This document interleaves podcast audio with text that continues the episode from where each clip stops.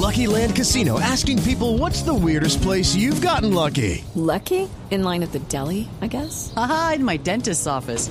More than once, actually. Do I have to say? Yes, you do. In the car before my kids' PTA meeting. Really? Yes. Excuse me, what's the weirdest place you've gotten lucky? I never win and tell. Well, there you have it. You can get lucky anywhere playing at LuckyLandSlots.com. Play for free right now. Are you feeling lucky? No purchase necessary. Void where prohibited by law. 18 plus. Terms and conditions apply. See website for details.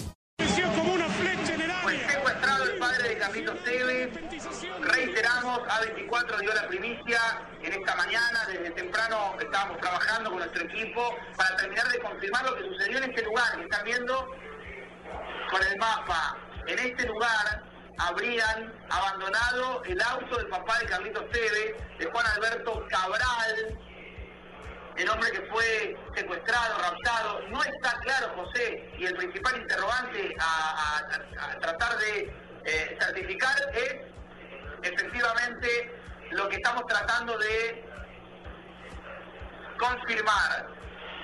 Una versión no oficial indica que el secuestro estaría en curso y que están negociando justamente para rescatar al papá de Carlitos Tevez, pagar un dinero que ya habrían solicitado, los contactos telefónicos se habrían realizado desde la propia capital federal, este es un dato a tener en cuenta, con lo cual vamos a ir aportando minuto a minuto información, José. Sí, estamos recibiendo minuto a minuto información, eh, pero nosotros estamos aquí tratándolas con muchísimo cuidado a la información porque estamos hablando nada más. Así dio la primicia 24 en Argentina sobre el secuestro del padre de Carlos Tevez, que es un suceso que verdaderamente impacta. Carlos Tevez ha decidido regresar a Buenos Aires para ponerse al frente del asunto.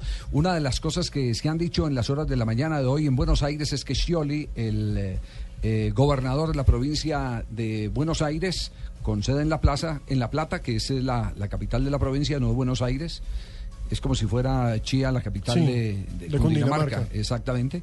Eh, ha dicho eh, la prensa que, que Scioli tuvo que intervenir en, en, en las gestiones para que pudieran respetarle la vida al padre de Carlos Tevez. ¿Y cuánto terminaron pagando, Mari? 50 mil dólares, 400 mil pesos argentinos. Es lo que se llama un secuestro express, ¿cierto? Exactamente. Sí, Fueron ocho horas, sin embargo. que haya ¿no? rápido. Ocho horas de secuestro, sin embargo. Ocho horas de A las secuestro. cinco de la mañana lo cogieron y a la una de la tarde, hora argentina, fue que lo, lo liberaron. No es el primer caso que se da de este tipo en, es, en es el quinto en este siglo, en lo que va de este siglo en Argentina. El último había sido el de Lucas Villarruel, jugador de Huracán, al que secuestraron el año pasado. Al papá de Astrada, cuando era técnico, pues la leyenda de River lo secuestraron en el 2003. Al padre de los Militos, de Gabriel y Diego, Gabriel y Diego lo, celebra- lo secuestraron en 2002. Al hermano de Riquelme también lo secuestraron en 2002. Entonces, digamos que no es nuevo, pero eso Sí. demuestra que algo malo está pasando por allá. Sí, eh, uno no se tiene que alegrar con, con el mal de los demás. Eh, y lo digo desde lo profundo de mi corazón, pero eh, a mí todavía no me ha pasado el dolor de un sector de la prensa argentina, sobre todo el Colorado eh, eh, que trabaja en Fox, eh, Lieberman. Lieberman, cuando eh, hizo la campaña para que no vinieran a la Copa América Claro, de Colombia diciendo porque era que, más peligroso. que porque Colombia era muy peligroso y que aquí secuestraron la gente. Y hubo otro payaso eh, de TV Azteca que también escribió los mismos argumentos sabiendo que le habían cortado el hijo, eh, le habían cortado el dedo al hijo de, de Vicente Fernández Sí. eh, como prueba de que lo tenían secuestrado. No, y Eh, si uno quiere- no se alegra con, con todo eso. Eh, por el contrario, en estos casos es que uno tiene que ser solidario. Y a mí todavía no me pasa la herida de la, de la Del desprecio. actitud, del desprecio que tuvieron algunos argentinos, no todos, algunos argentinos con Colombia cuando eh, fuimos organizadores de la Copa América. Y mire, curiosamente- lo que están viviendo hoy, tristemente lo que están viviendo hoy. En México secuestraron también al papá de Jorge Campos, que Sí. tuvo que pagar 200 mil dólares precisamente la, la década pasada. Mm. Eh, el de- Recientemente en Brasil secuestraron a la mamá de Robinho. No, y acuérdate que en el 94 al papá de Romario lo tuvieron que secuestrar y tuvo que meterse la policía de Río. Esos, que Bueno, bueno, es que por eso mi frase. Javier, mi frase esa magnífica de que no hay que escupir para arriba para que paf.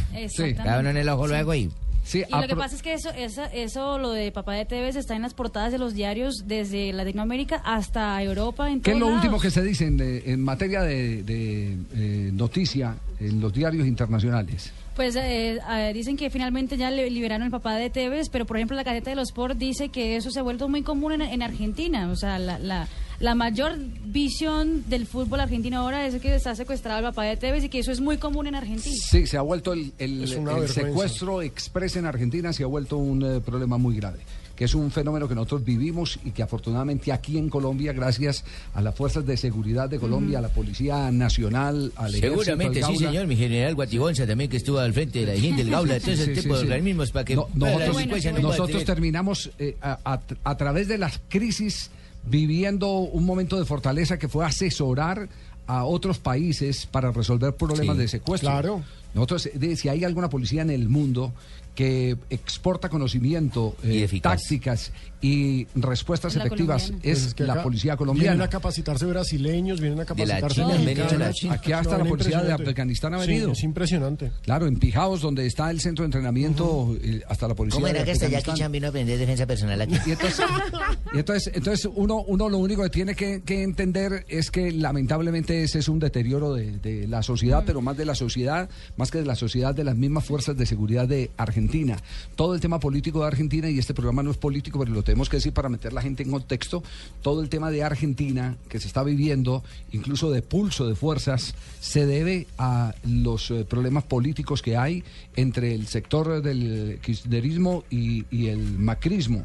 Y recuerden que en una oportunidad eh, Aníbal Fernández, que es hoy presidente, dueño de Quilmes, era el ministro del Interior y le quitó toda la autoridad de la policía local a Macri, el alcalde de Buenos Aires. Vergonzoso. era- y por eso las Exacto. barras bravas de Quilmes son de las más temibles en estos momentos. Y entonces, entonces todo eso se ha vuelto, como dicen las señoras, una huevollos y en ese en- y en ese y en ese contexto no manda nadie y las mismas fuerzas terminan involucradas tristemente en este tipo de episodios. Es cierto. Es, es- ese es el problema, el retrato de lo que está viviendo Argentina, que no es muy lejano a lo que vive Venezuela y que en algún momento nosotros también estuvimos viviendo y que afortunadamente lo hemos superado porque hemos tenido unas fuerzas eh, del orden muy eh, capacitadas, muy profesionales. Muchísimas gracias, Javier, por esas palabras al aire en una emisora tan importante. Nosotros, la Policía Nacional, le damos todo el No se preocupe, mi general, tranquilo. Dios y patria. Dios y patria.